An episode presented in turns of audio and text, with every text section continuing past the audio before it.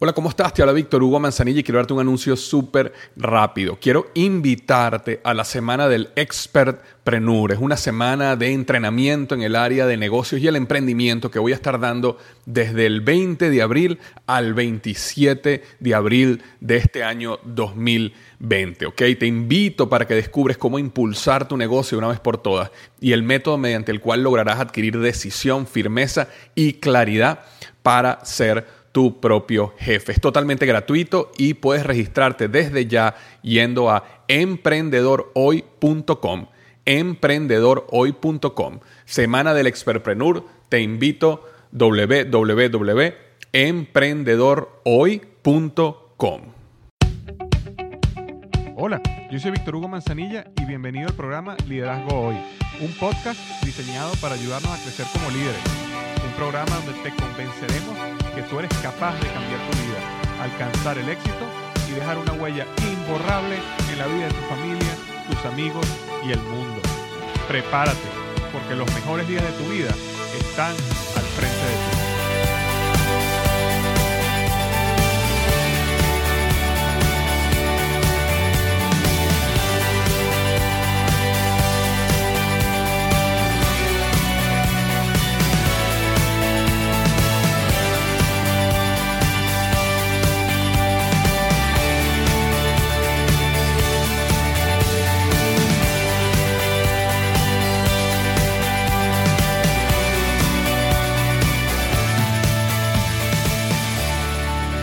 Hola, ¿qué tal? Bienvenido al episodio número 144 del podcast Liderazgo Hoy.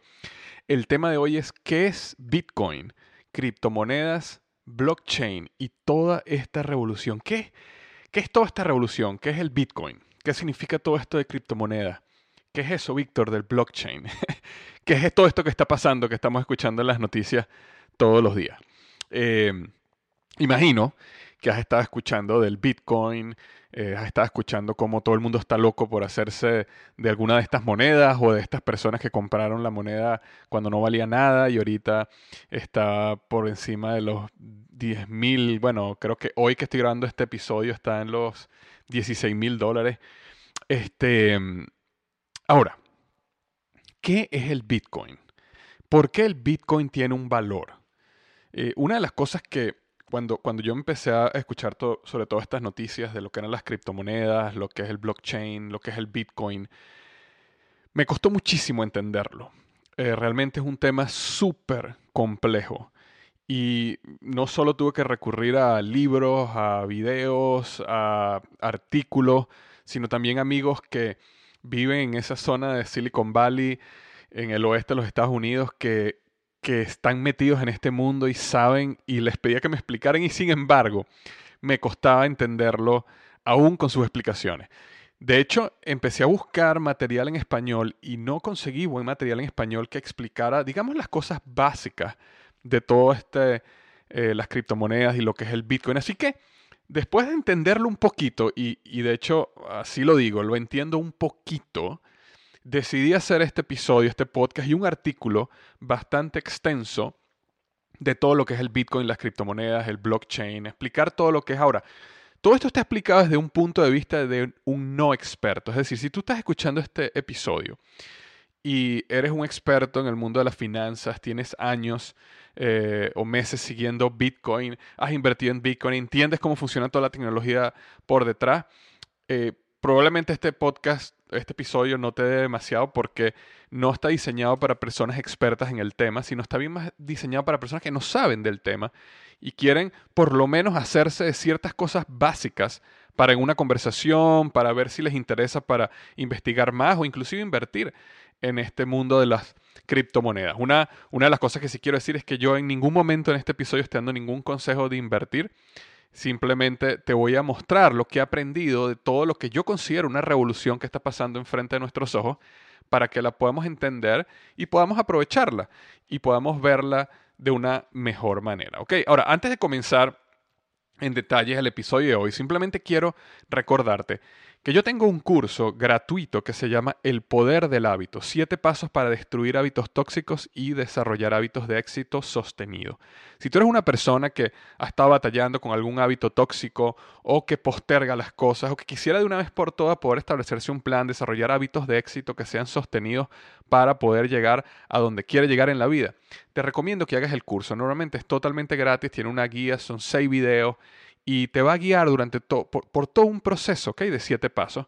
Puedes acceder al curso gratuitamente en www.tuhabito.com. Repito, www.tuhabito.com y podrás hacer el curso donde te registras y te llega directamente a tu correo electrónico. Entonces no olvides el poder del hábito, siete pasos para destruir hábitos tóxicos y desarrollar hábitos de éxito duraderos en www.tuhabito.com.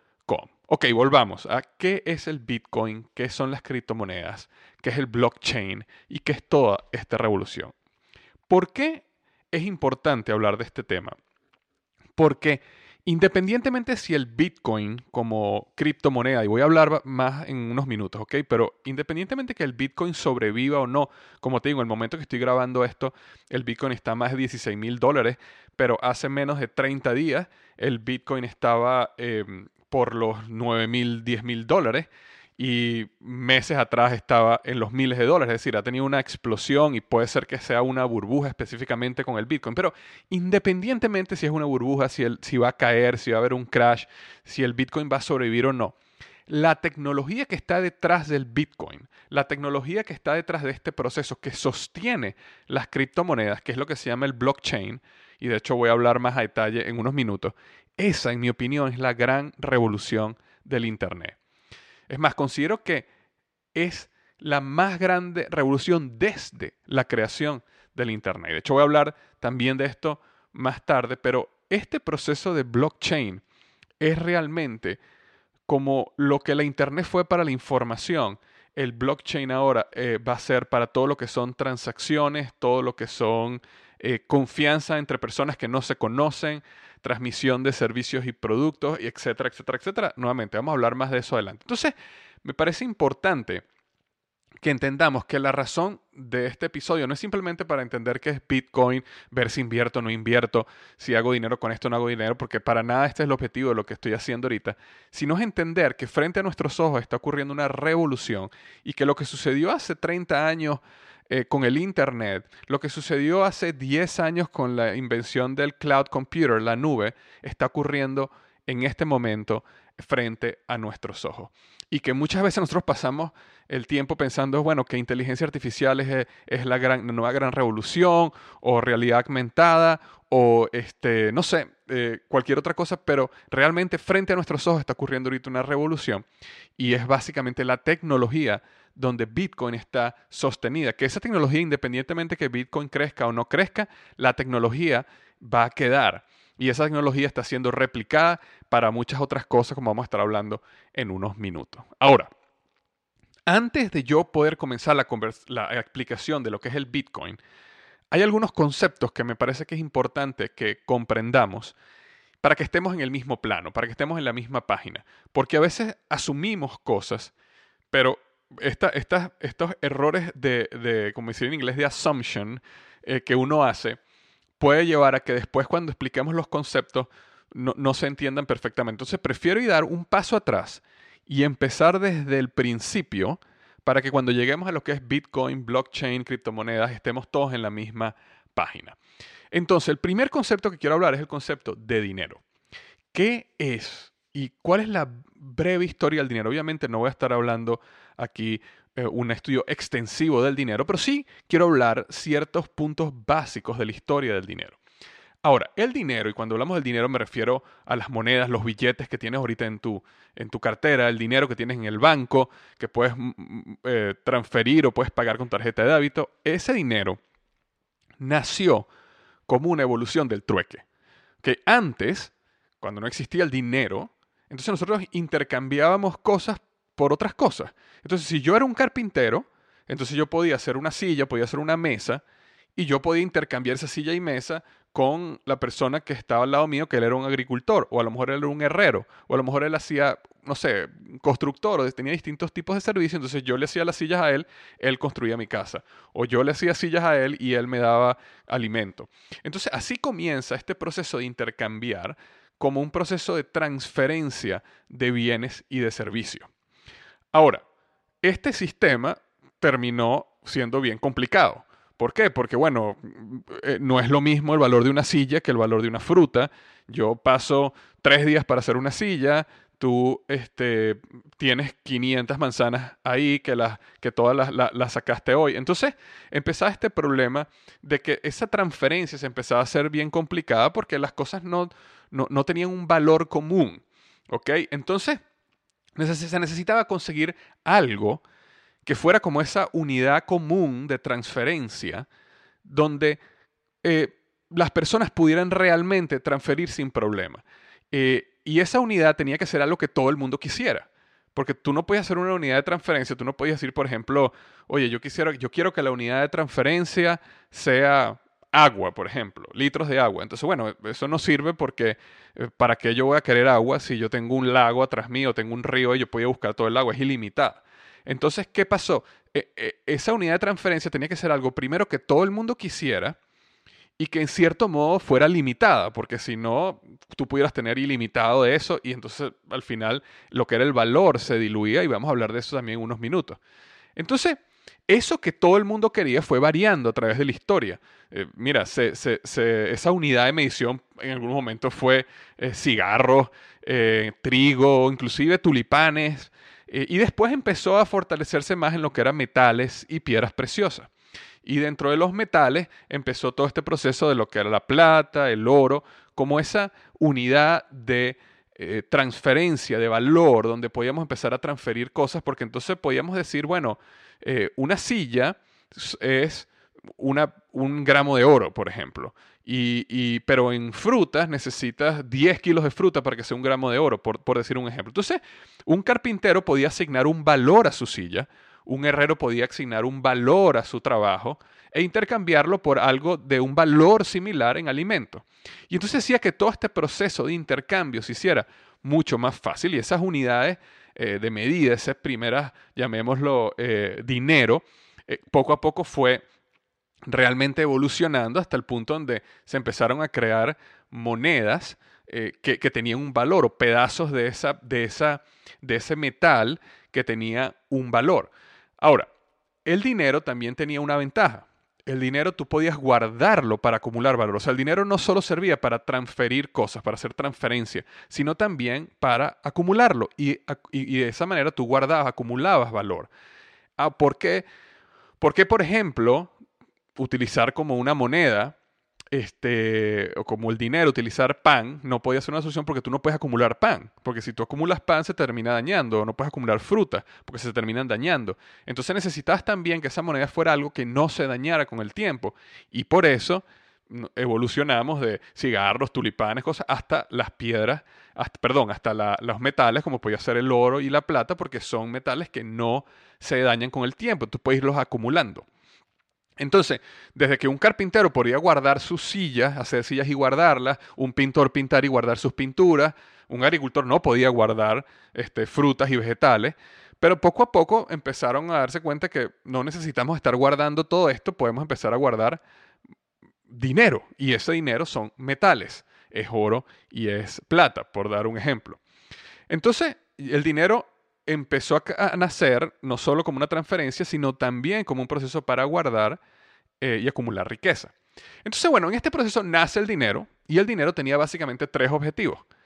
El primer objetivo que tenía es que era un medio común de intercambio de bienes y servicios. Es decir, ambos teníamos esa, ese dinero, esa unidad, era común. Yo te daba esa unidad por algo y tú, o tú me das esa unidad por algo que yo hacía. Lo segundo era que era, sirvió como un medio para crear una unidad de valor en los productos y servicios. Podíamos entonces dividir y saber cada, por el esfuerzo, por los materiales que utilizábamos, por el nivel de servicio, qué valor tenía cada uno de nuestros productos y servicios, nuestros bienes y servicios, se le podía asignar un número de ese dinero. Y entonces creábamos esa base donde uno podía em, realmente comparar un producto con otro. Y lo tercero era una unidad para acumular riqueza. Entonces así nace el dinero. Y el dinero empezó a evolucionar desde metales, oro y plata, a monedas. Y esas monedas estaban hechas de oro y plata. Entonces la moneda tenía un valor intrínseco ahí. Es decir, si tú tenías una moneda que era de oro, eh, entonces tenía un valor esa moneda intrínseco porque si al final el gobierno que había hecho esa moneda quebraba lo que fuera, bueno, tú podías fundir tu moneda y te podías ir a otro lado y vender el oro. Pero después de, de, hacer monedas de oro y plata, pasamos a billetes. Esos billetes, ese papel moneda, estaba garantizado por oro y plata también. Entonces, en era básicamente el gobierno lo que hacía era, demen el oro y la plata a mí, yo la tengo guardada en estos cofres, pero yo te voy a dar a ti un papel y ese papel dice que tú que tú tienes esta cantidad de oro o plata y yo la tengo guardada en mis cofres. Cuando tú quieras, tú puedes venir al banco, tú das tus papeles y yo te doy el pedazo de oro y plata que te toco. Entonces, esos billetes eran garantizados por su valor en oro y plata. Entonces, la gente se empezó a dar cuenta con el tiempo de que era mucho más cómodo tener billetes que tener pedazos de oro, pedazos de, plata encima. Era mucho más fácil de transportar, era más liviano, podía acumular, el billete tampoco se daña con el tiempo. Entonces la gente prefirió empezar y se empezó a acostumbrar a usar billetes. Y después, sin entrar mucho en los detalles del por qué, los gobiernos empezaron a decir, especialmente el gobierno, por ejemplo, de los Estados Unidos, donde un presidente decide de repente ya salirse de ese eh, billete garantizado por el oro y ya la gente estaba acostumbrada a usar billetes, entonces simplemente lo que el gobierno decía era, este billete que te estoy dando no está garantizado porque yo no tengo ese oro y esa plata, pero yo te lo estoy garantizando porque yo soy el gobierno de los Estados Unidos, o yo te lo estoy garantizando porque soy el gobierno de Chile, o de Argentina, o de Venezuela, o de Colombia, o de España. Entonces, el billete como tal no estaba sostenido en oro o plata, sino el billete está sostenido por un, eh, digamos, por nada, pero básicamente está sostenido porque el gobierno está diciendo que ese tiene un valor y que el gobierno lo sostiene. Básicamente es así. Entonces cuando la gente piensa de que, bueno, ya va, eh, uno, uno, el Bitcoin no tiene, no tiene oro que lo está sosteniendo, no tiene, no tiene un sustento de nada, que de hecho vamos a hablar de eso cuando, cuando lleguemos al Bitcoin, pero es importante entender que los billetes que tenemos ahorita tampoco tienen un sustento de nada, sino básicamente un gobierno que dice que eso es lo que debería valer. Y entonces, bueno, ahí viene todo un problema que cuando el gobierno empieza a imprimir más billetes de los que debería, empieza un proceso de hiperinflación, la gente empieza a desconfiar de la moneda, empieza a desconfiar del gobierno, y entonces empiezan a suceder cosas como por ejemplo la que sucedió en Argentina o lo que está sucediendo en este momento en Venezuela. Pero al final, lo que quiero que entiendas de este punto es que los billetes que tenemos hoy en día, el dólar, son billetes que no están soportados por oro ni por plata, sino son simplemente están sostenidos en base a que el gobierno los garantiza. ¿Y de dónde viene el valor? De la oferta a la demanda, la confianza que tengan la gente en ese billete. Si la gente tiene confianza en ese gobierno y tiene confianza en ese billete, entonces va a querer comprar más de ese billete y el billete va a subir de valor. Eh, por ejemplo, el dólar. Si las personas empiezan a desconfiar del gobierno de los Estados Unidos, por ejemplo, y, de repente empiezan a darse cuenta que Estados Unidos está imprimiendo billetes como loco, o que Estados Unidos tiene un problema financiero, que no va a poder pagar sus bonos, sus deudas, entonces empiezan a desconfiar del país, la gente empieza a vender los dólares y, y el precio del dólar empieza a bajar. Es simplemente oferta y demanda, no tiene nada que ver en que si tienes oro o no tienes oro detrás, o si el oro subió o el oro bajó. Entonces es importante entender eso para poder entrar en el concepto de Bitcoin. Porque uno de los errores comunes y uno de los, malentendidos que yo tenía del Bitcoin era, como es una moneda digital, y nuevamente voy a hablar más de eso en el futuro, yo decía, bueno, pero ¿qué la garantiza? ¿Qué garantiza que una persona una computadora dijo, bueno, aquí tienes una moneda, aquí tienes un Bitcoin, porque lo, puso una computadora?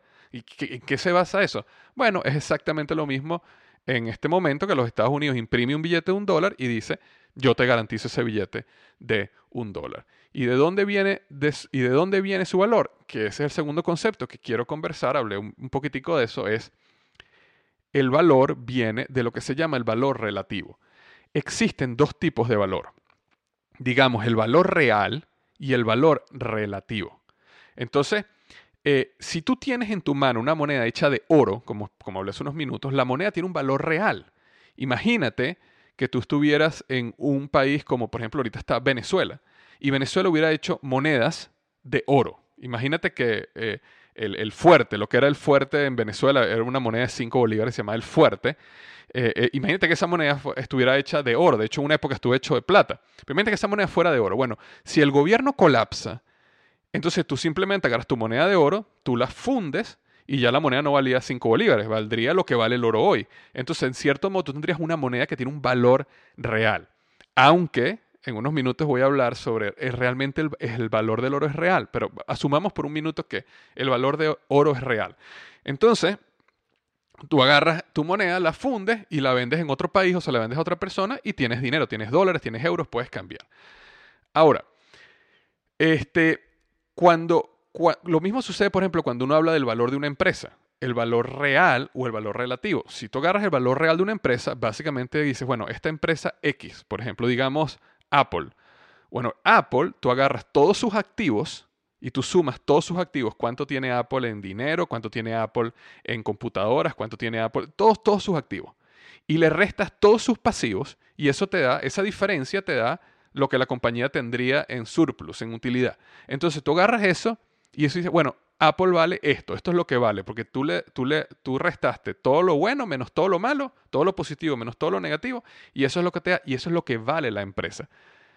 Todos sabemos que eso en realidad no es lo que pasa. La empresa tú la divides en miles de pedacitos que son las acciones, y esas acciones suben y bajan de acuerdo a lo que la gente piensa que esa empresa vale, no lo que realmente vale. No es el valor real, sino lo que la gente piensa que vale. Si la empresa ahorita vale mil, pero la gente piensa de que la empresa tiene ahorita un proyecto que cuando lo lance van a tener mucho éxito y, ya no va a valer mil, sino va a valer un millón, entonces la gente va a empezar a comprar acciones y la acción va a subir. ¿Por qué? Porque el valor de una acción de una empresa es un valor relativo, es un valor que viene dado por la oferta y la demanda, no es un valor que viene, eh, que no es un valor real de la empresa. Entonces es súper importante entender eso porque básicamente cuando tú, la gente le pone un valor de acuerdo a lo que eh, eh, emocionalmente o con data o con lógica, pero es básicamente lo que esa persona piensa que la compañía vale, asumiendo que en el futuro va a crecer o en el futuro va a decrecer o qué es lo que va a pasar. Entonces hay una diferencia entre un valor real y un valor relativo.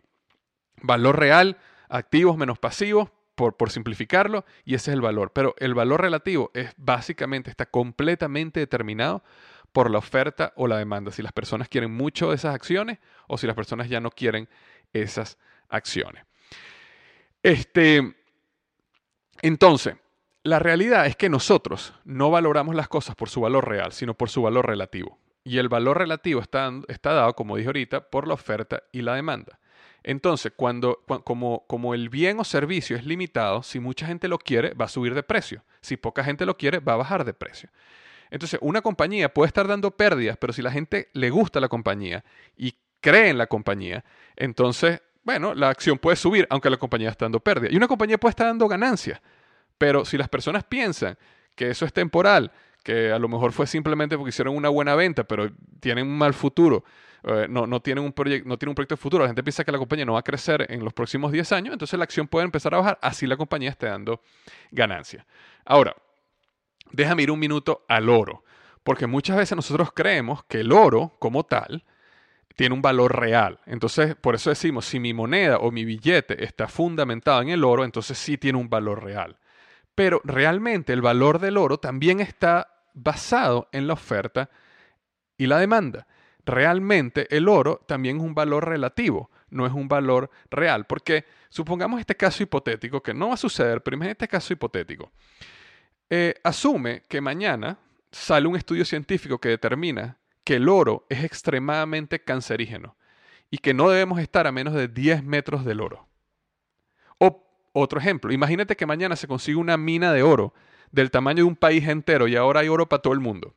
O digamos que en uno de estos viajes eh, interplanetarios que Elon Musk y, Jeff Bezos están planeando, resulta que llegan a Marte y cuando llegan a Marte se dan cuenta que Marte está todo lleno de oro y entonces podemos empezar a traer oro para la Tierra. inmediatamente el oro empezaría a perder valor y el precio del oro empezaría a bajar. ¿Por qué? Porque ya hay mucho, ya no hay, ya no es escaso. Los diamantes son muy costosos, no por el valor del diamante, eh, los diamantes son muy costosos porque hay pocos, porque es muy difícil conseguirlo. Pero si un día conseguimos una eh, mina de diamantes gigantesca donde todo el mundo puede tener diamantes, puedes ponerles diamantes a las paredes, a los carros, donde sea, inmediatamente el precio de los diamantes va a bajar. Entonces, al final, lo que nosotros creemos que tiene un valor real, como uno puede decir, no tengo un diamante, esto tiene un valor real, o tengo un este, oro, esto tiene un valor real, realmente también es un valor relativo. ¿Ok? Uno puede tener una pintura, a lo mejor, de un pintor famoso, un, artista famoso, y, tiene un valor y la compraste y costó 100 mil dólares o 500 mil dólares y estás con tu pintura y resulta que a lo mejor un día sale la noticia que ese artista, eh, no sé, eh, violó unos niños. Entonces automáticamente ya nadie quiere nada de ese artista por razones obvias y tu pintura no tiene valor. Entonces, al final, todo este tipo de cosas es importante entender que todo el valor que existe allá afuera es un valor que nosotros damos relativo. Es simplemente una relación entre la oferta y la demanda. ¿Cuánto la gente quiere eso, ese producto, ese servicio, versus cuánta eh, oferta hay en el mercado? Si hay mucha oferta, y poca demanda, el precio baja. Si hay muy poca oferta y mucha gente la quiere, el precio sube. Y eso inclusive sucede con el oro. Entonces, quitémonos de la mente ese concepto de que, no, cuando yo tengo, si, mi billete o mi moneda está fundamentada en oro, entonces sí tiene valor, sí es, sí es estable, porque realmente hasta el oro mismo tiene un valor relativo. Ahora, nuevamente indico que yo estoy tratando de explicar todo esto desde un punto de vista de un no experto, eh, de una persona, para, una persona que, quiere entender lo básico. Por supuesto que en todo este camino hay muchas piedras que yo no, no levanto, hay muchos tópicos que no toco, hay cosas donde no quiero meterme porque eso implicaría que eh, complico todo el sistema y por supuesto hay casos específicos donde, cosas que voy a decir, donde a lo mejor hay un caso donde específicamente lo que, dice lo que dije no hace sentido en este caso o en este año, pero obviamente no puedo tratar todos los casos y todas las cosas, simplemente quiero darte una mirada como de águila de todo esto que está sucediendo. Entonces, te he hablado hasta ahora de dos conceptos. Te hablé del concepto del dinero y un poco de la historia del dinero. Te hablé del concepto del valor y quedamos en que el valor viene, siempre viene de algo relativo. Y otro concepto que quiero hablarte, este tercer concepto, es la criptografía. ¿Por qué es importante entender de criptografía? Porque por alguna razón se llama criptomoneda. Entonces, la criptomoneda se llama criptomoneda porque viene o está basada en un sistema de criptografía. Entonces, ¿qué es la criptografía? Imagina que cuando, cuando eras adolescente, le querías dar un mensaje, eh, o tú y tu novio o novia o enamorado o enamorada se mandaban cartas, ¿verdad? Sin embargo, ambos tenían miedo de que sus padres se enteraran y leyeran las cartas que, que te escribías con tu amado o tu amada. Entonces, necesitaban mandar las cartas secretamente. Sin embargo, tenían miedo de que si algún día tu papá o tu mamá se metía en tu cuarto y abría tu gavete y veía todas las cartas, podía leer todo lo que te habían escrito. Tú no querías que eso sucediera. Entonces tú le dices a tu enamorado o enamorada, le dices, mira, vamos a hacer esto. Cuando tú me escribas un mensaje, simplemente utiliza la letra del abecedario siguiente a la que realmente quieres usar. Es decir, si vas a poner la A, en vez de A, pon la B. Si quieres poner la B, en vez de la B, pon la C. Y así sucesivamente. ¿ok? Si vas a poner algo que empieza con X, no pongas X, pon Y.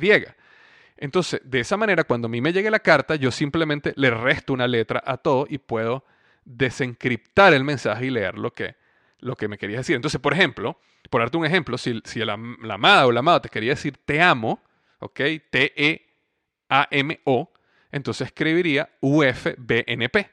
Si tú antes de la U viene la T, antes de la F viene la E, y entonces así sucesivamente. Entonces, él escribía la carta, ella abría la carta, la carta decía UFBNP, ella la, transcribía o la, o la pasaba, ah, la desencriptaba y veía que decía, ah, te amo. Entonces estaba feliz porque le había escrito, te amo. Bueno, básicamente ese es el concepto de criptografía. Ese fue el inicio de la criptografía. Y la criptografía es una ciencia que te permite utilizar una llave, utilizar una clave, para transformar un mensaje y luego la persona que lo recibe, como tiene la misma clave, la misma llave, puede desencriptarlo. Es decir, si tú le dijiste a tu amado o a tu amada que utilizara una letra más, tú necesitas saber eso para cuando te llegue el mensaje, tú puedas utilizar una letra menos. Si tú no supieras eso, entonces no sabrías, bueno, utilizo una letra menos, utilizo una letra más, utilizo tres letras menos. Pero así comenzó el proceso de criptografía. Entonces muchos de los mensajes se enviaban así, era decir, bueno, vamos a poner todo el mensaje, pero con tres letras más. Y de esa manera se empezaban a mandar los mensajes. Este, eh, Entonces, este proceso de, cripto, de encriptación empezó a desarrollarse mucho y se utilizó con muchos fines, especialmente con fines militares, porque tú necesitabas darle órdenes a tus tropas en la Primera, Segunda Guerra Mundial, por ejemplo, a los buques, pero tú no podías arriesgar de que el enemigo interceptara la comunicación y desmantelara tu plan. Entonces, eh, eh, eh, a nivel militar se empezaron a utilizar sistemas muy complejos de criptografía, porque obviamente no, era, algo tan sencillo como una letra más, una letra menos, sino habían sistemas súper complejos, inclusive hasta el, sistema Enigma, que era un sistema creado por los nazis, donde ellos tenían una llave, encriptaban un mensaje, pero esa llave cambiaba todos los días y entonces todas las máquinas donde llegaba el mensaje, automáticamente al cambiar la llave, no sabías nuevamente cuál era el mensaje. Entonces era un sistema para ese momento punta de lanza en la tecnología y el, eh, bueno, el, gobierno de los Estados Unidos, Inglaterra, tuvieron que descifrar eso para poder entender dónde iban a atacar los nazis y poder este, eh, eh, interceptarlo. Entonces, lo, importante aquí es que en todo proceso de encriptación la clave está en la llave, porque la llave es lo que te permite encriptar y es lo que te permite desencriptar. Em, esa llave te permite que tú seas la única persona o el único grupo de personas que puede obtener la información que se encripta. Ahora, en el pasado necesitabas transmitir también esa llave, es decir, si yo te iba a dar un mensaje a ti, yo necesitaba crear una llave, esa llave era básicamente la clave, yo agarraba mi mensaje que te quería dar, lo encriptaba utilizando esa llave y después yo necesitaba no solo darte el mensaje, sino también necesitaba darte la llave, porque si no tenías la llave no podías desencriptar. Y eso traía, por supuesto, un riesgo de que, bueno, si tú tenías, si tú ibas a mandar un mensaje a 20 personas, a lo mejor una llave se podía perder, los enemigos la podían tomar y podían ir desencriptando tus mensajes y podían saber lo que tú estás diciendo. Ahora, para el caso específico de criptomoneda, uno de los avances tecnológicos en la criptografía eh, se ha llevado a crear lo que se llama criptografía de una vía. ¿Qué quiere decir criptografía de una vía? Una vía, perdón. Significa que tú, cuando tú vas a, a encriptar una transacción, un mensaje, algo, tú tienes dos llaves. Una llave que es privada y una llave que es pública. Entonces, cuando tú encriptas el mensaje, cuando la persona lo recibe, la persona no necesita tu llave privada, para poder verificar que el mensaje es verdad. Entonces la, llave privada es la única llave que, tú necesitas. Tú no, necesitas compartir tu llave privada con nadie. Sin embargo, la llave pública tiene algo, ¿ok? No quiero entrar porque en, adentrarme tanto en este tema porque es súper complejo, pero esa llave pública tiene algo donde cuando tú comparas el mensaje, tú dices, ok, no, eh, este mensaje es real. Este mensaje no es una trampa porque la, llave pública no me dice todo, pero me dice ciertas cosas que yo puedo asumir con un grado bastante, bastante probable de que el mensaje es verdad. Y no necesitas compartir tu llave privada, sino necesitas dar toda la información. Entonces, esa encriptación de una vía, en otras palabras, es decir, tú podías encriptar un, yo podía encriptar un mensaje para ti, pero yo no podía desencriptarlo porque yo no tenía tu llave personal. Entonces, ese proceso fue lo que permitió ahora llegar a este proceso de criptomoneda, que habla un minuto, pero quería hacer como una, una, eh, hablar de este concepto de criptografía porque es importante entender de que los avances tecnológicos en criptografía son los que permitieron o permiten ahora este, este esta nueva eh, revolución en el caso de la moneda. ¿Por qué? Porque imagínate la confianza que tú tienes que tener para tú dar tu dinero a otra persona. Imagínate esa confianza. Ahorita tú lo haces de una manera que tienes un banco, y eso voy a hablar ahorita, pero eh, y en cierto modo tienes ciertas instituciones que, que tú te sientes segura cuando das tu dinero. Pero si tú vas a mandar un dinero de aquí a una persona que está en África, por ejemplo, directamente, sin pasar por ninguna institución, sino directamente desde tu computadora a una persona en África, necesitas estar seguro de que lo que está pasando es real, que el dinero sí está ahí. No es que yo agarré una moneda, por ejemplo, yo agarré una moneda, yo tengo cinco monedas y agarré y te di, te di cinco monedas a ti, pero agarré esas mismas cinco monedas y se otra persona y agarré estas mismas cinco monedas y se a otra persona. Entonces, todo ese proceso para evitar fraude, para evitar, para generar confianza, tiene que ser encriptado y eh, es lo que sostiene todo este blockchain y, y da la confianza a la gente que pueda hacer todas estas transferencias. Este, entonces, el Bitcoin y las otras criptomonedas. Es importante entender que el Bitcoin es una de las criptomonedas, pero hay, muchas eh, otras criptomonedas allá afuera. Utilizan criptografía para proteger las transacciones, para proteger la creación de nuevas monedas y para verificar la transferencia de activos. Entonces, yo quería hablar de estos tres conceptos iniciales antes de hablar lo que es, qué es Bitcoin. ¿no? Uno era qué es el dinero y su historia. El segundo concepto era hablemos un poco de lo que es el valor. Y el tercer concepto es entender un poco lo que es la criptografía. Ahora bien, ¿qué es Bitcoin? Bitcoin es simplemente un sistema de pago y transferencia electrónica donde las personas pueden pagarse por Internet. Básicamente eso es lo que es Bitcoin, donde tú, lo que se llama person to person, ¿ok? Donde yo puedo directamente, sin pasar por ningún intermediario, sin pasar por un banco, sin pasar por un ente regulador, yo puedo agarrar y transferirte a ti dinero desde mi cuenta a tu cuenta. Eso es básicamente lo que es Bitcoin. Y la unidad que se escogió en ese proceso la llamaron Bitcoin. Entonces, digamos que una persona en Costa Rica quiere enviarle dinero a una persona en Japón. Entonces, en vez de hacer una transferencia bancaria en su cuenta en dólares, por dar un ejemplo, o en euros, o pagarle con su tarjeta de crédito, decide enviarle bitcoins a través de una transferencia electrónica. Entonces, tú me preguntarías, ok, pero Víctor, explícame por qué esta persona en Costa Rica preferiría transferir bitcoins en vez de utilizar los métodos tradicionales, como puede ser ir a Western Union y transferir, el dinero, o una transferencia bancaria, o simplemente darle su tarjeta de crédito y que le cobre directamente la tarjeta de crédito. Porque el Bitcoin o cualquier otra criptomoneda tienen ciertos beneficios que las eh, instituciones actuales tradicionales no tienen. La número uno es privacidad. La manera en que la red de Bitcoin funciona está encriptada, como hablé hace un minuto, y nunca se revela tu verdadera identidad. La persona que, que, va a recibir el dinero en Japón, lo que va a ver es un seudónimo, un poco de, de letras, de nombres, pero nunca va a saber quién es la persona realmente. Entonces, en cierto modo, tú estás protegido en tu privacidad. La gente no tiene, no va a haber un banco, no va a haber un gobierno que sabe exactamente todos tus movimientos de dinero, todos tus movimientos eh, financieros. Ahora, esto es importante porque cada vez más los gobiernos y las instituciones financieras guardan toda la información de todo lo que tú ves, todo lo que investigas, todo lo que compras. Entonces, utilizar criptomonedas te da la privacidad cuando tú la necesitas de hacer una transacción, de comprar algo, sin que nadie sepa que eres tú específicamente que lo está haciendo, porque Bitcoin siempre funciona a través de un seudónimo. Tú nunca revelas tu identidad. Ahora, eso es bueno por un lado, malo por otro. Es bueno por el lado de que realmente tienes privacidad y la gente no, y, un gobierno tiene que enterarse que estás comprando que estás dejando de comprar. Es malo en el aspecto de que como proteges tu privacidad, bueno, muchos narcotraficantes, muchas personas que están lavando dinero, están utilizando Bitcoin y están utilizando otras criptomonedas por una razón similar, no quieren ser descubiertos. Entonces, si van a comprar algo, si van a comprar armamento, si van a lavar dinero, bueno, lo hacen a través de Bitcoin y como eso no pasa por ningún ente regulador, como su identidad está protegida, entonces lo pueden hacer con tranquilidad.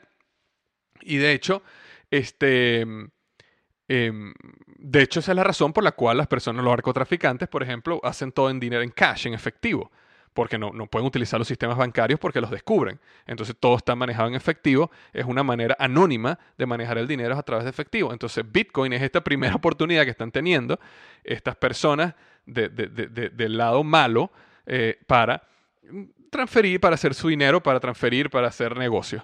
Ahora, que este, existan personas malas utilizando Bitcoin o utilizando otra criptomoneda, no hace el sistema malo o diabólico. ¿okay? De, la misma manera que, que, como comenté hace unos segundos, los narcotraficantes hacen la mayoría de sus transacciones en efectivo, eso no hace los billetes malos o diabólicos.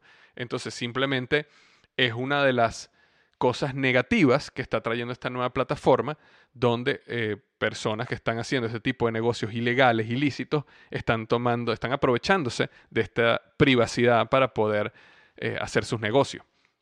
Entonces, esa es una de las, ese es uno de los beneficios del Bitcoin versus las, em, eh, los mercados tradicionales, que es la privacidad.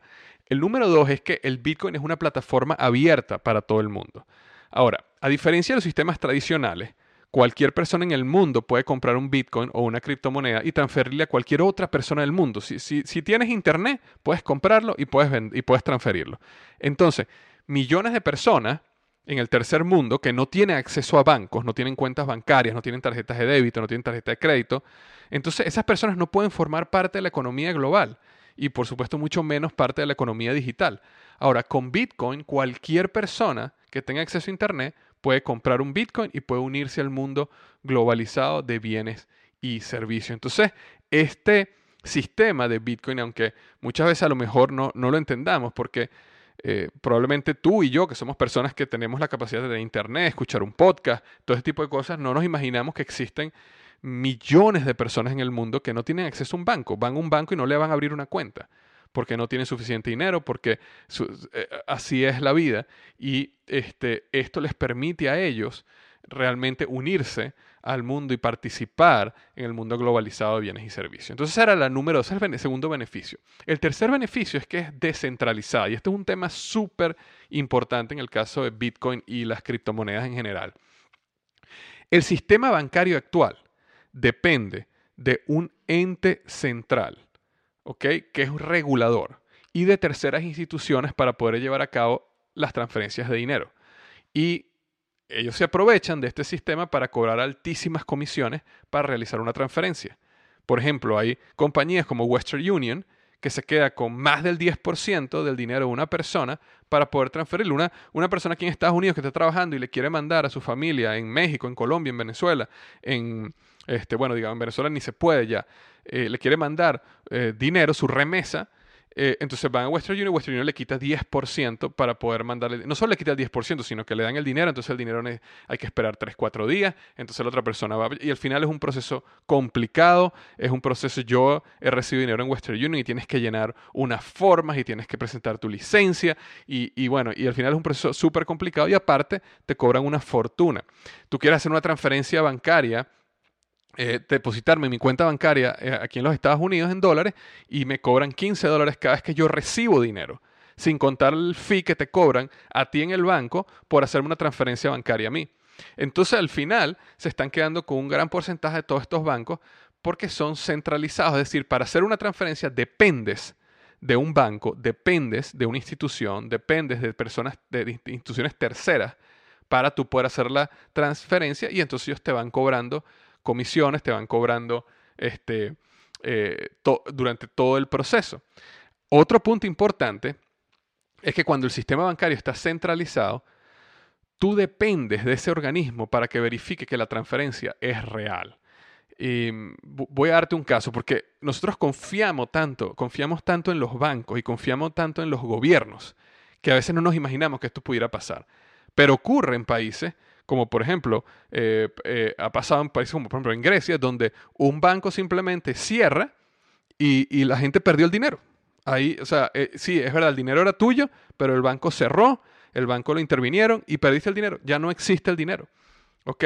Y entonces tú dices, bueno, pero ya, ¿qué pasa? Yo confiaba en el banco, yo tenía mi dinero en el banco, el banco eh, debe ser institución que protegía mi dinero. Sí, pero eso cuando las cosas van bien, pero cuando las cosas van mal, el banco perfectamente puede agarrar y quitarte tu dinero. Y por eso lugares como por ejemplo los Estados Unidos, ellos te protegen. El gobierno dice, ok, hasta 250 mil dólares o hasta 100 mil dólares, el gobierno protege tu dinero en los bancos. Si un banco se queda con tu dinero, el gobierno te va a pagar a ti hasta 250 mil dólares, por dar un ejemplo. Pero sin embargo, en ese caso, estamos confiando en el gobierno.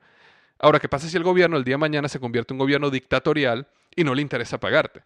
Entonces, eh, aunque no parezca como algo preocupante, aunque porque confiamos realmente en los gobiernos, en las instituciones financieras, como el sistema bancario está centralizado, realmente dependemos de esos organismos centrales para que verifique que el dinero que tenemos está ahí. Para que el día que vamos al banco, ok, sí, si yo vi que mi cuenta tenía mil dólares, bueno, yo confío en el banco, que ahí está, y que cuando yo vaya, el banco me va a dar mis mil dólares. Imagínate, por ejemplo, este caso hipotético que tú le vas a vender una motocicleta a una persona y esta persona llega con un cheque de gerencia oficial de un banco y tú le das la motocicleta y te vas con tu cheque y vas a depositar tu cheque. Cuando, cuando vas a depositar el cheque a tu cuenta bancario, el, banco que es este regulador central, el cajero te comenta que ese cheque es falso o que el banco eh, que representa ese cheque se fue a la quiebra hace unos días, por ejemplo. Otro ejemplo, imagínate que tú tienes mil dólares en tu cuenta y decides transferirle a una persona 700. Entonces tú haces la transferencia, pagas obviamente los 15 dólares de comisión y te queda en la cuenta 285 dólares. Después esta persona te llama y te dice, mira, yo nunca recibí el dinero. Entonces vas al banco y el banco te dice, no, mira, hubo un error del otro banco. El otro banco, nosotros le mandamos el dinero al otro banco, pero el otro banco nunca lo, lo posteó. Y entonces vas al otro banco y el banco te dice, no, a nosotros nunca nos llegó. Y el punto es que al final perdiste tu dinero. Oh, esto normalmente no pasa, pero lo que quiero decir es que al final tú dependes de esta institución central para que todo lo que tú crees que tienes en tu cuenta, todo lo que tú crees que tienes eh, eh, en, tu dinero, en tu cuenta, en tu tarjeta de crédito, todo esto, eh, al final tú dependes del banco para decirte que sí lo tienes. Ahora, el Bitcoin y estas otras criptomonedas trabajan en un sistema que se llama blockchain. Y voy a hablar de eso más adelante, pero este sistema es totalmente descentralizado. Imagínate que son como una serie de cientos y miles y miles de computadoras que están alrededor del mundo, donde todos realizan cálculos que verifican las transacciones y queda registrado en cientos y miles de lugares en el Internet. Y esa lista, ese registro se copia en estos cientos de miles de lugares del Internet. Entonces, esta, esta gran red de computadoras están constantemente comparando una con otra para asegurar que no hubo ningún cambio, no hubo ninguna violación, no hubo una persona que hackeó la cuenta, porque si eso llegara a suceder automáticamente lo detectan. Porque si una persona hackea una cuenta y hackea una computadora, automáticamente las otras 99,999% de las computadoras cuando hagan la comparación van a decir, no, aquí hubo un hackeo y pum, vuelven, vamos, vamos a seguir lo que las 99,999% de las computadoras dicen que debe hacer. Entonces es un sistema donde realmente tu dinero, en el caso de las criptomonedas, está súper protegido porque hay copias de todo ese dinero, hay copias de todas esas transacciones en miles y miles y miles de computadoras del mundo y tú mismo puedes bajar eso a tu computador y tú mismo puedes revisarlo. Entonces, es, interesante y es, e, esto es realmente la tecnología que, que, en inglés diríamos blow, blow my mind, o sea, está, está explotando mi cabeza de realmente lo que está haciendo Bitcoin. Más que la moneda en sí, es esta tecnología que está atrás. Em, imagínate para, tratar de de hacer una similitud. Y, uno de los problemas cuando uno hace este tipo de similitudes es que eh, uno ilustra cosas para que pueda explicar mejor los puntos, pero por otro lado limitas también el concepto. Pero voy a, voy a hacer esta, este ejemplo. Imagínate que tú tienes un archivo de Excel, ¿okay? una tabla de Excel, donde están todas las ventas de tu empresa. Desde que la empresa nació, tú tienes todas las ventas todos los gastos, todas las entradas y salidas de tu empresa de dinero. Y lo tienes en ese archivo de Excel y ese archivo está guardado en tu computadora de la oficina. Pero resulta que un día se mete un ladrón y te roban la computadora. Entonces perdiste el archivo, perdiste toda la historia, todas las ventas de la compañía. Obviamente estoy usando un ejemplo extremo.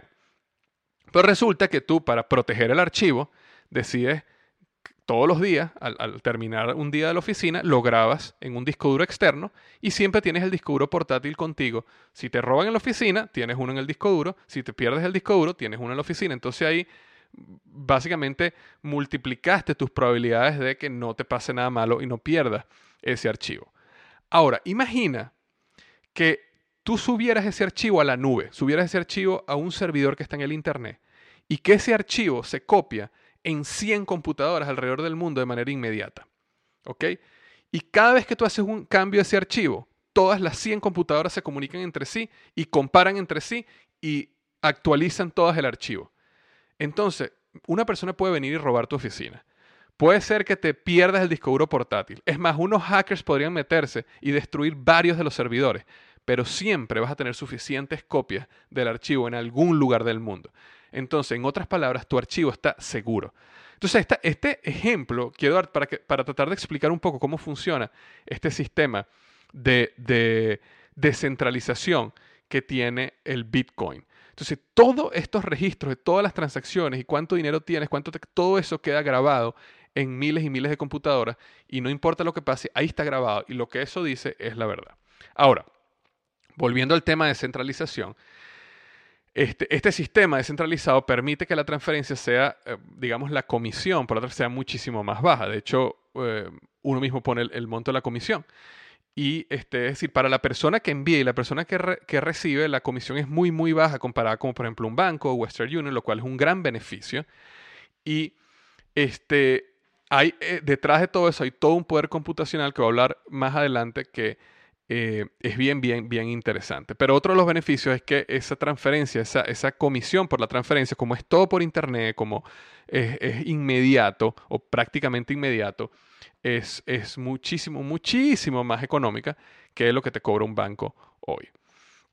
Entonces, el Bitcoin, ¿ok? Se convirtió en esta moneda digital que protege tu identidad, puede ser transferida y comprada en cualquier lugar del mundo donde haya internet y que no depende de un ente central que te regule, sino que tiene una plataforma descentralizada que verifica y guarda la información de todas las transacciones de la manera más segura y posible. Como te digo, tú pudieras descargar y si tú pudieras ver todas las transacciones desde que Bitcoin nació de todas las personas, lo pudieras ver en tu computador y compararlas y revisarlas.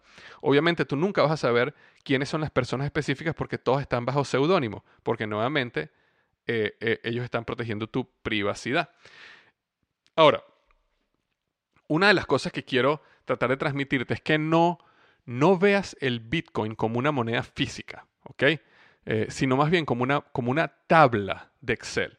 Porque una de las cosas que, uno de los errores que ocurre es que nosotros podemos ver el Bitcoin como si fuera una moneda, como si tuviéramos una moneda en nuestro bolsillo. Y realmente Bitcoin es como una tabla de Excel que, simplemente tiene registros de todas las transacciones.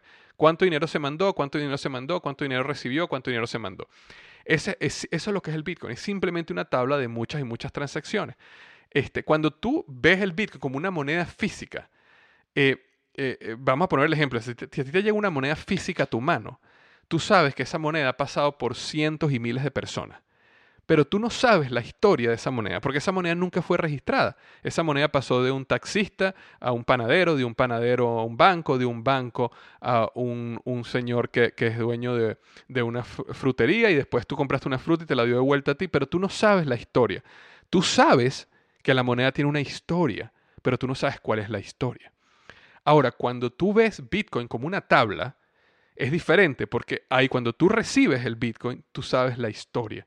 Tú sabes desde que Bitcoin se creó, cómo ha sido transferido y cómo ha sido movido en toda esa tabla. Y esa tabla, ¿ok? Que es lo que se llama el blockchain, está copiada en miles y miles de computadoras. Entonces, este, eh, como comentaba hace un minuto, el blockchain o la cadena de bloques, ¿ok? En mi opinión es la tecnología que realmente va a cambiar el mundo. Em, y básicamente el blockchain o esta cadena de bloques es una cadena de registros de todas las transacciones que se han hecho en Bitcoin desde su nacimiento en el 2009. Lo poderoso de esta cadena de bloques o blockchain es el sistema que crearon para verificar y mantener esta lista de transacciones donde pudieran verificar que la transacción es legítima, manteniendo la privacidad de la persona y registrándola en una lista que luego se replicará en cientos de computadoras donde nunca más podrá ser borrada. Digamos que es probabilísticamente imposible, si se puede decir esa palabra, eh, borrada. Entonces, cuando tu transacción entra en el blockchain, ahí se quedó para siempre. Ahora, ¿cómo funciona este sistema? Eh, te lo voy a ir dando por pasos y yo lo hice como en nueve pasos, ¿ok? El paso uno es, la persona A le transfiere a la persona B una cantidad de bitcoins. Por ejemplo, A le transfiere a B 50 bitcoins. La transacción inmediatamente es encriptada por el seudónimo de la persona y una llave. Cuando, cuando esta transacción es encriptada, eh, entra al sistema de Bitcoin y eh, todas las últimas transacciones, digamos los últimos 10 minutos, todas las transacciones que han ocurrido en los últimos 10 minutos, se, se unen en un solo bloque. Y ese bloque pasa ahora a un lugar donde miles de computadoras alrededor del mundo que se llaman los miners o los mineros, que voy a explicarlo también más adelante, empiezan a hacer un reto computacional, es decir, cálculos de alta complejidad, hasta que una de esas computadoras consiga la respuesta al reto computacional, ¿ok? Imagínate que llega este bloque de datos de todas las transacciones que ocurrieron en los últimos 10 minutos y este bloque llega con un reto, un reto de cálculo. Entonces, miles y miles de computadoras empiezan inmediatamente a hacer el cálculo para tratar de descubrir cuál es el resultado de ese cálculo y al final va a haber una que lo va a descubrir, o decir, la primera que lo descubra. Entonces, cuando esa primera computadora lo descubre, que es un miner, un minero, envía la respuesta correcta a la red. Y esta red de computadoras verifican la validez del cálculo y aprueban el bloque. Cuando ellos aprueban ese bloque de transacciones, el bloque de transacciones es agregado a la cadena de otros bloques que venían atrás, lo que llamamos el blockchain. Entonces, esta cadena, cada vez que hay, como cada 10 minutos más o menos, entra un nuevo bloque y un nuevo bloque y se van uniendo como si fueran una cadena. De ahí es donde viene la palabra blockchain. Entonces, en el momento que este nuevo bloque, que este minero descubrió, eh, logró hacer el cálculo, descubrió la respuesta, eh, lo envió y fue aprobado. Este bloque entra en esta cadena de bloques y ahora esta nueva cadena de bloques, que ahora es un poquito más larga porque tiene un bloque más, se envía a todas las computadoras del mundo nuevamente para ser utilizada como futura verificación. Entonces todas las computadoras se comparan entre sí y, como que dicen, ok, sí, tenemos el último blockchain que hay. Entonces, ¿qué, qué sucede?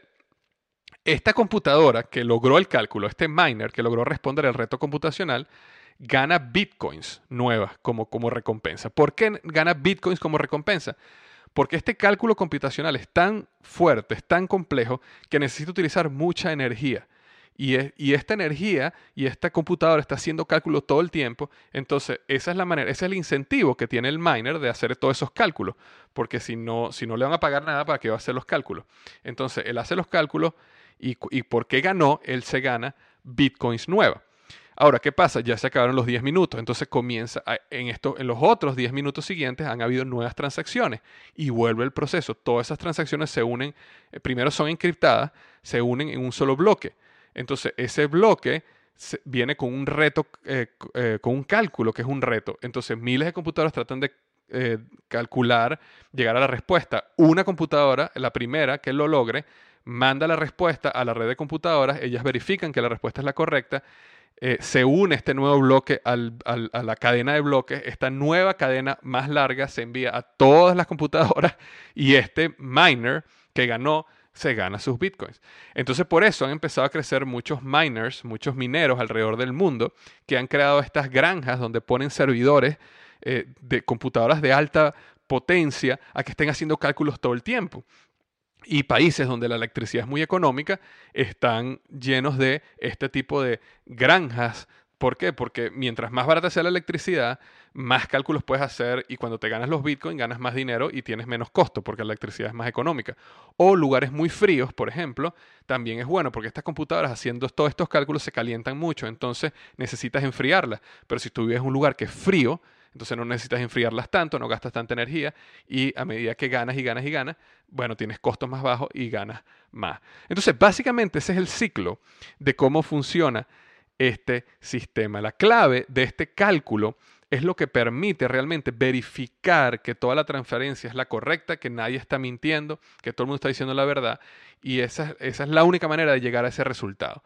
Entonces, eh, ¿Qué son estos miners o estos mineros? Nuevamente voy a hacer una analogía. De la misma forma que un minero, un minero de verdad, un minero real, trabaja en una mina hasta conseguir oro o plata, ahora está ahí dándole la mina hasta que consigue oro y plata, o diamantes. Los mineros del Bitcoin, los miners, trabajan haciendo cálculos computacionales complejos para verificar si esos bloques de transacciones del Bitcoin y ganarse la recompensa de nuevos Bitcoins, si logran resolver el problema matemático. Entonces, cualquier persona, tú, yo, podemos comprar un computador, podemos conectarlo a la red y podemos convertirnos en miners de Bitcoin. El problema es que los cálculos son tan complejos que necesitas tener computadores completamente dedicados al proceso para tener oportunidad de resolver los cálculos. Y a medida que han pasado los años, cada vez los cálculos se hacen más complejos y cada vez no es que los cálculos sean más complejos, perdón, como hay muchos más miners, como hay muchas más computadoras, entonces realmente las computadoras que tienen más poder son las que más ganan, porque pueden hacer los cálculos más rápido. Entonces antes tú podías simplemente tener una laptop conectada y ya, y eras un miner. Ahora necesitas computadoras que sean mucho más potentes para tú realmente poder eh, competir realmente en, en, hacer estos cálculos y ganar y ganarte estos Bitcoin. Eh, de hecho, se estima que la cantidad de energía que está utilizada, energía, electricidad que se, que se, necesita en este momento para mantener todos los miners haciendo los cálculos, es igual a la necesaria para surtir un país de decenas de millones de habitantes. Es la misma electricidad que se está gastando ahorita o se está invirtiendo ahorita en estos miners. Y se tiene estimado que en poco tiempo va a superar la energía que necesita Japón completa para funcionar hoy. Entonces, eso es para darte una idea del proceso de explicarte un poco qué son estos miners. Ahora, Víctor, ¿de dónde viene el valor del Bitcoin? Todo lo que me estás explicando es algo, o sea, Bitcoin es simplemente una tabla donde se registran transacciones. Bitcoin no tiene un valor real, no está sostenido en oro, no está sostenido en plata. Es simplemente basado eh, en, en estas transferencias que son simplemente digitales y en un grupo de miners que están invirtiendo dinero y recursos, energía en hacer estos cálculos. Este, pero bueno, igual como lo conversé al principio, a pesar de que el Bitcoin y otras criptomonedas son creadas de manera digital, el valor lo da el mercado. Obviamente este costo computacional de energía que utilizan los miners tiene un costo, pero la realidad es que el valor de la moneda es totalmente relativo y está determinado por la oferta y la demanda. Más gente quiere eh, bitcoins, más gente confía más en el sistema, más gente le gusta el sistema, más gente piensa que el bitcoin va a seguir subiendo y quieren comprar ahorita a 16 mil como está hoy para que mañana estén 40 mil y ganen dinero, más va a subir el bitcoin. Si el día de mañana este, el Bitcoin se cae, sucede algo, eh, eh, hay un error en el, en el, sistema, no sé lo que suceda, o se empieza a perder confianza, entonces la gente va a empezar a vender sus Bitcoin y el precio del Bitcoin va a bajar. Pero es, algo tan sencillo como la oferta y la demanda. Otro punto importante que quiero eh, destacar aquí en, en este episodio es que existe un límite máximo de bitcoins que pueden ser creados. Nunca van a existir más de 21 millones de bitcoins. Y estos bitcoins se van creando a medida que los miners resuelven los problemas computacionales necesarios para verificar el bloque de transacciones. Estos bloques de transacciones, como te dije, suceden más o menos cada 10 minutos, porque más o menos cada 10 minutos está estudiado qué es lo que le toma a estos computadores, a un computador en llegar a la respuesta. Entonces, eh, las computadoras cada 10 minutos, una computadora en el mundo consigue la respuesta y se gana esos bitcoins. Entonces se producen nuevos bitcoins que se le dan a este miner. Entonces vuelve un nuevo reto y miles de computadoras empiezan a hacer el cálculo y una computadora en el mundo llega al resultado y se gana, se producen nuevos bitcoins y los bitcoins se le dan a esta persona. Pero cuando los bitcoins llegan a 21 millones de bitcoins, ya no se va a producir más Bitcoin. Entonces, eso también le da ese sentido de eh, scarcity, de que no es ilimitado los Bitcoins, sino que los Bitcoins tienen un límite y eso ayuda a que el precio del Bitcoin suba. Porque cuando tú tienes algo que es escaso, así como los diamantes, así como el oro, eh, el Bitcoin también tiene que ser escaso de una manera, porque si tú pudieras simplemente producir Bitcoins, sería exactamente como un país como digamos Venezuela, produce billetes, imprime billetes, cada vez quiere imprimir billetes, cada vez que necesita dinero imprime billetes, pero realmente al final eso hace que eh, el dinero en sí pierda valor y entres en una hiperinflación. Entonces el Bitcoin va a llegar a un límite y eso es lo que va a permitir mantener esa scarcity, esa, no sé cómo decirlo en español ahorita, eh, mantener esa oferta limitada para eh, de alguna manera sostener el precio de la, del Bitcoin. Entonces, ok, este ha sido un podcast eh, súper, súper largo. Y, normalmente, si tienes tiempo siguiéndome, sabes que yo no hago podcast tan largo, pero simplemente esto fue... Eh, tenía tiempo estudiando esto del Bitcoin, me llamó mucho la atención y como no conseguí respuestas buenas en español, ojo, no es que pasé una semana buscándolas, a lo mejor estoy seguro que hay, pero en el poco tiempo que estaba buscándolas no, no, no las conseguí. Decidí hacer este podcast tratando de explicar de una manera sencilla, básica, lo más sencillo que pude, a un, tema complejo, para las personas que realmente no saben mucho del Bitcoin, tuvieran una idea de lo que es. De hecho, todo esto que te hablé ahorita, yo lo tengo escrito en un artículo bastante largo que escribí en mi blog, liderazgohoy.com barra diagonal 144, ¿ok? Liderazgohoy.com barra diagonal 144, eh, donde puedes leerlo y está un poco más estructurado todo lo que hablé para que si te, si te confundiste o quisieras más información eh, o quisieras releerlo, te recomiendo que vayas al blog y lo leas. Pero eh, esa era mi intención, era dar una visión lo más sencilla posible desde el punto de vista de alguien que no sabe el tema. ¿okay? Yo sé, existen cientos de expertos que saben infinitamente más que yo de este tema. Y como te comenté al principio, también dejé varias piedras sin voltear. Eh, utilicé ejemplos bastante genéricos para explicar puntos. Pero la idea era eso, justamente, que 80-20 Pareto tuvieras una idea de lo que es la criptomoneda, lo que es el Bitcoin y lo que es el blockchain. En mi opinión, las criptomonedas vinieron a transformar el mundo, independientemente si es el Bitcoin o es otra criptomoneda. El sistema, el blockchain, es una plataforma revolucionaria para el mundo que va a transformar todo lo que conocemos hasta el momento. ¿okay? Em, tratar de entender esta revolución del blockchain es como tratar de comprender el Internet hace 30 años o la nube hace 10 años. Es difícil para nuestra mente comprender las implicaciones de este cambio en la manera de cómo haremos transferencias bancarias o transferencias financieras, la manera como guardaremos nuestro dinero, la manera como haremos contratos, la manera como pagaremos productos o servicios. Eh, entonces, em, lo importante acá es que si alguna vez tú dijiste, oye, me hubiera gustado estar en medio de una de estas revoluciones tecnológicas, bueno, aquí tienes una para presenciarlo, porque el mundo está cambiando frente a tus ojos. Entonces, bueno, muchísimas gracias, espero que te sea útil este episodio. Cualquier pregunta que tengas, por favor déjala en el área de los comentarios en liderazgoy.com barra diagonal 144 y si yo la puedo responder, excelente, si no, buscaré a alguno de mis amigos expertos que me ayude a responderla. Nuevamente es un tema fascinante y espero que te haya ayudado. Te mando un abrazo y recuerda que los mejores días de tu vida están al frente de ti.